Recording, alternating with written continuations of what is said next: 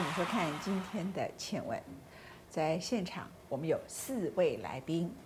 我先介绍第一位来宾，请导播把镜头放在地上。人并不是这个土地的主，哎，我叫你放地上，不是我啊。这里地上，这里地上，来，放这里。对，这是我们的第一位来宾。哎。来宾，请看镜头，要不然你没有来宾费呀。来宾，请看镜头。Yes，great。他的名字叫做小乖，OK 哈。然后呢，在他旁边的是台湾动物辅助治疗专业发展协会的小乖的妈，OK 哈。然后再过来是熊爸，熊爸呢，这些人都以狗为名，不是以他们为狗名，是他们都因为他们的狗。而叫做什么名字？所以他叫小乖妈，对，他叫熊爸，熊爸，因为你的狗叫做熊熊，熊熊，OK。然后第三位呢，很多人看过他的纪录片《十二夜》，很多人不会忘记的。然后瑞现在又拍了第二个纪录片。瑞呢，他这次所拍的纪录片呢，他本身想要从狗的眼睛看我们人类的世界。从狗的心情是不是？你可以帮我们讲是从狗的角度没有错，就是我们用很低的角度嘛，希望说你在看片的时候，好像是身在其中的一只狗一样，跟着他们一起度过十二天，所以是用一个啊，希望你可以理解他们的心情的方式去设计。但是第二集其实我们回到人的角度，第二集是回到人。对，第二集你会看到很多正在想办法帮助他们的人。帮助这个解决流浪动物问题的人，他们嗯的辛苦，还有他们遇到什么困难，那他们的做法是什么？为什么他们选择这样的做法？那你自己的心情，你会觉得那些抛弃动物的人，你会怎么看他们？抛弃动物的人会怎么看他？哦，嗯，就就我个人的立场而言，我当然是不赞成这样的事情，因为我们就是讲领养不弃养嘛，就是。我没办法接受这样子，但是我也理解到，在现实上面，就包括我们可能去到西欧国家，看到他们的收容所啊，他们就算是大家对于动物福利的观念，还有养狗的责任很进步，还是会有一些不可抗力的因素，某一些狗会需要进到收容所。可是我们是很多人把他的狗丢在山里耶。对对对，像野外的弃养，所以我觉得这种意识的转变，它需要不断不断的。教育和宣导，你觉得我是不是有有毛病啊？我因为我住在山上嘛，所以我经常要看到有人，我也经常看到丢弃狗的过程，就是我刚好目睹那个过程。比如说，我看到一对年轻男女啊，然后呢，他们就摩骑着摩托车，那前面有一只狗，那那个狗呢，大概就像小乖这个 size，看到啊，然后他们就开车开开开，那往着这个山上开的时候。刚好在台湾神学院那个地方有一个转角，他们就把那个狗绳绳子就早就准备好，就打开，然后就啪把它推下去。然后那个地方它就有一个转角，它就立刻转身。那立刻转身的时候，这个男孩长得很俊美，女孩长得注意到他们的长相，就是当时我是我觉得我是在抓。现行犯的感觉，你知道吧？我就立刻看他们是谁，然后就拍下他的，就很快叫人家说：“哎，你就拍他的那个摩托车。”然后呢，他就把那个狗给丢了。那后来我就沿路就一直追那个摩托车，一边追我就一直跟我开车的司机说：“你追他，你追他，你追他。”我觉得我就把他像自己以为自己是警察，他们是现行犯，我要追他们。而且我就沿路时候看到那一只狗，它就穿梭在各种车子里面。你知道为什么吗？因为它很爱它的主人，所以它就一直在回追它的主人。它的主人就赶快开车，就是不要让它追上它。然后，所以它的主人开车方法不是往前冲的，它是穿梭在各种不同的车子中间，增加它的难度，然后增加它的难度。然后它不理解。他也没有想到他已经被抛弃了，他就一直在那个车子里头，那是非常危险的。然后它的主人就在某一个红绿灯的地方，就立刻转弯过去。那那个狗没有看到，因为我是开着车子，我非常想要用车子这样子啪就拦截那个摩托车，就问他说：“你如果不要它，你可不可以把它放到收容所？你有没有看到他这样子追？他可能随时会被车子撞死。你的心是什么东西做？你可以做到这个地步？”然后你看到他一直在追你，你没有一丝丝的犹豫，没有一丝丝丝的感觉到悲伤，然后我很想跟后面那个女生说，你要跟这样一个男人，他如果可以对一只狗这么绝情，你认为他会对人有情吗？我很想骂人，你知道吗？可是他们就跑掉了，我来不及所有的台词，现在讲给他，他可能不知道我是在骂他。然后后来我就看那个狗一直往前跑的时候，我就换成目标，就想要去救那只狗。可是那只狗呢，我被一个红绿灯挡住，然后被一个警察挡住，它就一直往前跑，一直往前跑，一直追追到，等到我过了红绿灯的时候，它 disappear，我已经。找不到它了，这样子啊，所以其实我目睹这种情况，这是一个我最近记得最清楚的例子，是那个狗主人是怎么样这样子穿来穿去。那我这一生总共领养过三只流浪狗，我领养的第一只狗呢，据说那是在我住在关渡的时候，我们社区有人看到有一家的人为了讨厌弃养他，把他从五楼的阳台丢下去，所以他的腿是断掉的，但是他的命大。他把他是从后面窗户丢，然后他从后面的阳台丢的时候，下面的人有遮雨棚，所以遮雨棚上就破了一个大洞，他才掉下去，所以他没有尸体全部都烂在那个地方，他腿断掉了，然后在那里哭啊哭啊哭的，这是第一只狗，它的名字叫肖邦，从此这一生到他死之前，他只要听到闪电啊雷击，啪啪雷击，他就整个。得了恐惧症，那我就要给他吃镇静剂。我听过一个中途跟我讲说，他遇到不管是哪一种主人啊，当他心中出现弃养这个念头，决定要弃养，有七成以上讲不回来了。就是说弃养这个想法出现的时候，他前他已经不太会去改变他不要这只狗的这个想法了。那我就在想，我们要再往前一步，去在他这个念头出现之前要做什么事情？其实。呃，熊爸他们在做的事情可能就很重要，就是帮助主人了解他自己，也了解他的狗。但是还有一个更重要，我觉得为什么我们第二集在讲结扎的重要性，就是有太多人不适合养狗，可是他可以很轻易的取得狗。也就是说，他在养狗的时候，他不用经过什么思考或自我提问，说我到底，我甚至不，他可能他甚至不懂狗。不懂要怎么养狗，可是因为到处也可以捡，然后领养呢也很容易，因为收容所满了嘛，他必须要赶快让狗狗出来，领养也很容易，也不需要什么上课或检验或是筛选条件，要一个好的认养人真的太难找了，所以变成啊大家都可以养狗的时候，就很多。你到夜市去逛，到哪里去，到处都是好可爱的狗，你一看就喜欢了。等到大学才，你现实考到什么？你什么过敏啊？你身体不方便，我就说你儿子过敏，你干嘛不把你儿子给扔了？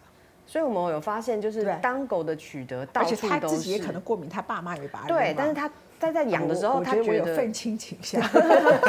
但是他们不觉，就是在养做这个决定、养这个决定的时候，他根本不去思考，他不去想。哎，你瑞，你这句话对也不对？他们很多人爱情也想不去想，生小孩想也没想啊。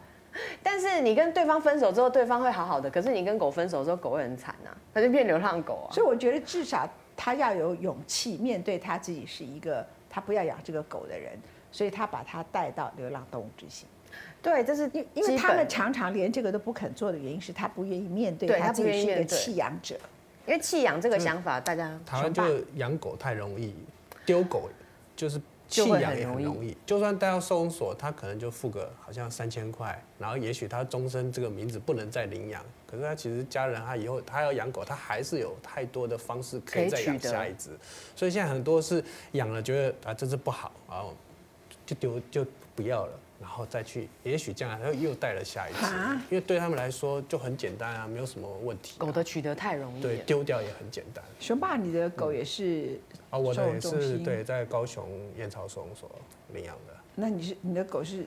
它是米克斯，它是什么种？它米克斯，它我养它的时候才大概不到两个月大。嗯，其实它本来是要去做赶猴犬的，嗯，它要去赶猴子，因为 高雄有猴害，嗯，所以他们请我呢到这个收容所挑一些狗给这些农夫养，然后让他可以去赶这些台湾猕猴，因为会破坏的农作物，所以呢我就在那边帮他们挑了一些狗狗，那就从小挑，那其中我们家熊山我就大概有快两年时间没有养狗，因为很多就是这样啊，就狗走了就会休息一段时间这样。那当时这只狗我很喜欢啊，因为它的我帮它做了很多测验，它的分数是蛮高的。那我就只是随口讲一下，就是刚好工作人员只听到我我说好像蛮喜欢它的。那我讲说啊，如果说这只狗农夫都不挑的话，再跟我说这样。就他马上他们就把那只狗就直接隔离，当然，然后就送到了。如果是我也会，有人要赶快把它送到送到了这个兽医那边，然后特别帮他做了隔离处理，然后再跟我说：“熊爸，这只狗没有人要，That's great，而且那个收东西讲声。”对，然后我说服家了之后，就带回家了。这样当天呢，就拍，我就还抱了它，拍了一张照，然后就传给我老婆说：“这只狗好可爱，很喜欢什么什么。”然后带回家。我太太马上下面写了一句：“狗回家我就离家出走，因为她不愿意再养狗了，因为有小孩要照顾。对啊，又加上之前狗走了，她很伤心。很多人其实是很爱狗的，对，所以狗一走，他们就很伤心。是，那他们就不养狗，这就使得我们这个人类里头弃养动物的人，他可以一直存在。”而且它的人数还不会减少，但是很爱动物、会好好照动物、照顾动物的人，反而在减少。对，我觉得这是一个很错误的观念呢。你你你你同意吗？你觉得呢？小乖妈，小乖同同意同意。我以为叫小乖要讲话，小乖可以吗？哎，小乖起来了，小乖小乖小乖来来宾来宾费加加三倍，我待会给你吃肉干。我去年家里还有一只狗走掉啊，对，也是也是捡到的牧羊犬，对对，也是很难过。但当下结束的时候，马上就想到我要再领养一只。对对，为什么？为什么你没有像一般人就觉得说我好痛，我再也不要养狗？我在思考这件事情，但我发现我想要在其他狗狗身上把那个爱再传到下一只狗狗身上，我就会觉得我好像延续了我上一只狗的生命。对啊，那瑞呢？你的看法？你说你刚刚说了一句话，在我们还没有节目开始以前，你就说你不知道怎么面对你的狗老去这件事。真的，就是你也要面对你老去啊。我也在，我也在学习呀。然后，但我觉得我在拍拍摄过程，像我们这次也有拍一个志工，他就是啊收容所的狗狗老的时候呢，收容所的环境都比较没有人嘛，然后比较冰冷嘛，那他会觉得这些狗狗在临终的时候呢，他鼓励志工。把它带回家里面，就是虽然它已经可能走不太动、动不了，但是每天早上起来、晚上睡觉之前，有人可以跟他说说话，然后像家人一样的陪他走过最后一段路。我觉得就算呃不养一只十五年、二十年生命的狗，但是你愿意做这样子的志工陪他走最后一段路，呃，我我会觉得我以后会想尝试这一类的，因为它没有一个这么长期的回忆的一个。情感的包袱，但是你可以陪他最后一段，那心情的波动可能就不会有像累积了十七年感情这么辛苦。我现在有七只狗，七只，那我的心情叫做儿孙满堂。你说你不知道怎么面对他的老去，我刚才问你的问题说，瑞，你知道怎么面对你自己的老去吗？正在慢慢习惯，没有，因为你还不到真正生大病，嗯，真的要走掉那个阶段。所以我有一句话想送给所有电视机前面的人，还有你们大家：他来你身边，给你最大的快乐；他离开的时刻，他注定一定寿命比你短，应该是。他离开的时候，用他的死亡教导你什么叫失去。嗯，我们这一生要失去太多，有一天你要失去你的亲人，你失去你的成功，你失去你的事业，失去你的健康，最后你要失去你自己。这样我会觉得，要想到狗狗要离开的时候，我每次都不想去想这些事情。然后瑞，你再想想看，我们送他们是比他们送我们好。熊爸觉得？没错。我现在像我现在这个年龄，而且我是得过比较重一点病的人，就好几次这样子，哦，救命救回来，救命救回来。我最怕的就是我死的时候，我的狗没有死掉。嗯，所以我要为他们一定要活到大概七十八岁、七十九岁，就是我可以把每一只狗都送终了，然后让他们被照顾到最后。因为我很会照顾老的、快要病走的狗，如果让他们最后没有那么痛苦，这样哈。所以不要哭了，不好意思。其实我们就是一直在讲说，哎，养狗啊是一种生命教育嘛，对不对？就是因为它让我们提前练习很多我们的课题，对。哦，特别来宾到了，乖，古代牧羊来，请进，两位都进史特劳来等等呢，Hello，等等等等，Strauss，来跳起来，Strauss，你跟小怪会发生什么事情？来，来拍，哎，站中间一点，这样人家可以拍到他。对，等等等等，就不要让他们碰面，呃，不要碰在一起，保持距离。等一下，等一下，哎，他咬人家了，这样。这个你们家这只是是等等，他为什么会史紧张特劳？斯他上过很，他上过很多节目啊。因为刚到了新的环境，那新的又有其他的狗狗在，所以他会情绪他小时候不会耶，我就觉得，因为他就是后来老了，然后我对于老狗我在这个地方要特别讲一下，他在我们家后来。我就注意到他可能有点失智，嗯因为他开始会攻击别的狗，他小时候完全不会。如果以古代牧羊犬来说的话呢，我们讲它本身的个性跟基因哈，因为它是牧羊犬，但它最主要的工作是保护羊群，所以它的区域性会比较强。那古代的一个问题是眼睛不是很好，所以如果说觉得现在老了可能有攻击其他狗狗，我比较会建议眼睛的部分可能要去做一些检查。他什么检查都在做，因为有他整天是台，他是台大动物医院的常客，他他什么科都看过了，他只还没看精神科这样。台湾有一部分的人的观念，还是很重视养狗的时候是功能性，比较像是守卫啊，过去的那种观念。那它是一个，我我们并不是要讲说啊，这些人就是错或者坏人，而是这样子的观念，我们希望他可以慢慢的进步嘛。所以，我们纪录片就是在而且你这个东西是没有用的，像史特劳斯，任何人进来他就去跟人家扑上去，所以他就会跟小偷他。怎么会是一个守卫呢？应该他会欢送那个小偷这样子，他会跟着小偷说嗨在那里你好，保险箱在那里。然后那小偷偷完了以后，他会跟 kiss 完，然后才 goodbye 这样子。其实有爱的狗跟没有爱的狗是不一样的。那个你以为的守卫是因为你没有给他爱，所以他对所有的人都大声叫，那个不叫做守卫啊。那你其实你去弄一个 sensor 什么东西，然后铃声响起就好了，对不对？对啊，我们时代一直在进步嘛，科技也进步啊。如果你这么不爱狗，你还要喂它，然后你还要给它喝水，对你划不来，你就去弄这样，你这样子养狗其实对那个人并不好。对呀、就是我们很希望大家可以一起重新来讨论和思考这些事情。经常呃，我们在文献世界周报的 Facebook 上会 po 我们家的狗，我们家的狗呢最受欢迎是这位史大个子，OK。可是也有人会跟我抗议，他说你这是文献事业周报，不是文献事业狗报，你为什么要老是在文献事业报 Facebook 上面放狗哈？然后他就说现在人不如狗吗？你会怎么回答这个问题？我们把它当 ending 来。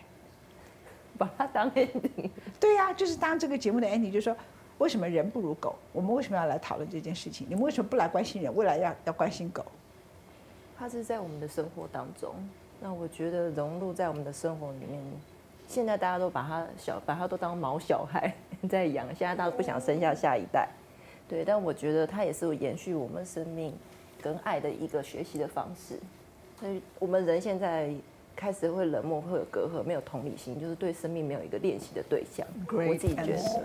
好棒的 answer，来熊爸，其实简单讲，这个我们的环境只要狗狗好，人一定好了，不会是狗好然后人不好，因为 Good 它 answer 对它绝对不是让来让我们生活变得更不好的，一定是我们生活更好才会去呃带这些狗。讲到所谓动物福利，它是一个那个叫做完全没有保留的爱嘛，对不对？哈，他们再怎样给你的爱，都比世界上人给你的爱多，同意吗？OK，那它使我们有足够的能量去面对这个世界的不好，这个答案不错啊，嗯，很棒。